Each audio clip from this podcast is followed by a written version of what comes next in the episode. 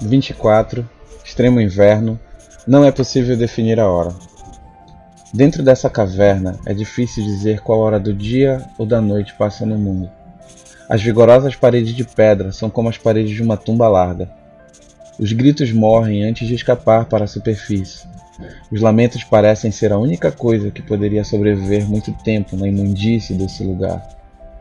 Felizmente, o poder de Kirijoli atravessa até as mais espessas fortificações e chega até mim nesta caverna profunda. Não estou sozinho. O capitão da guarda, de Soleice, nos passou a missão de encontrar aqui dentro os seus soldados que entraram em combate com uma pessoa misteriosa, seguindo o perigo até aqui. Meus amigos mostram-se valorosos, cada um da sua forma e a seu tempo. Já é a segunda vez que o auxílio deles me permite continuar vivo. Dessa vez, uma horda de ratos mortos-vivos resolveu se refestelar conosco. Surpreendido por eles, sucumbi diante de suas odiosas mordidas e arranhões, pois eles ignoravam minha armadura, entrando pela minha roupa e lacerando minha carne. Inconsciente, não sei quem superou o desafio, mas sou grato a todos por aqui estar meu Deus sabe escolher as peças que movimentam sua vontade. Outro perigo que enfrentamos nas profundidades foi o rio de correnteza forte. As pedras lisas que tínhamos que usar obrigatoriamente para atravessá-lo derrubaram-nos praticamente a todos. Estávamos molhados e com muito frio, pois o inverno é impiedoso. Mesmo assim, conseguimos atravessá-lo, porém no escuro.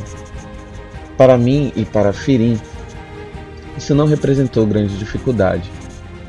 Ficou claro que ele possui a mesma capacidade que eu tenho para enxergar no escuro. Somos meio elfo, e isso nos é comum. Contudo, aos outros o perigo foi aumentado.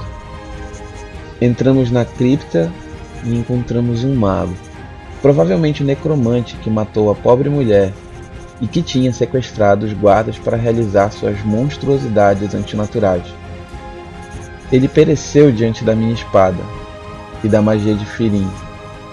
Que Lijoli seja louvado. Ajudei a fazer justiça. Finalmente. Encontramos os guardas. Ambos estavam mortos, infelizmente. Discuti com Cernato sobre levá-los de volta para Soleice. Ele acha que é perda de tempo, não concordei. Depois que eu descansar, darei um jeito de fazer isso. Eles precisam de ritos fúnebres para desfazer a profanação desse maldito necromante. Infelizmente, também não foi possível conversar com o mago da caverna. Será que ele era o vilão que procurávamos? Seria um seguidor de Brum? Uma vez que ele está morto, voltamos à estaca zero. Será que posso dizer que a missão foi um sucesso? Cernato feriu a mão na arma do vilão. Amanhã eu irei verificar se ele está envenenado ou se está doente, assim como os guardas parecem ter sido infectados com alguma praga. Sei que eles foram mortos por algum subterfúgio não violento. Não havia marcas de luta em seus corpos.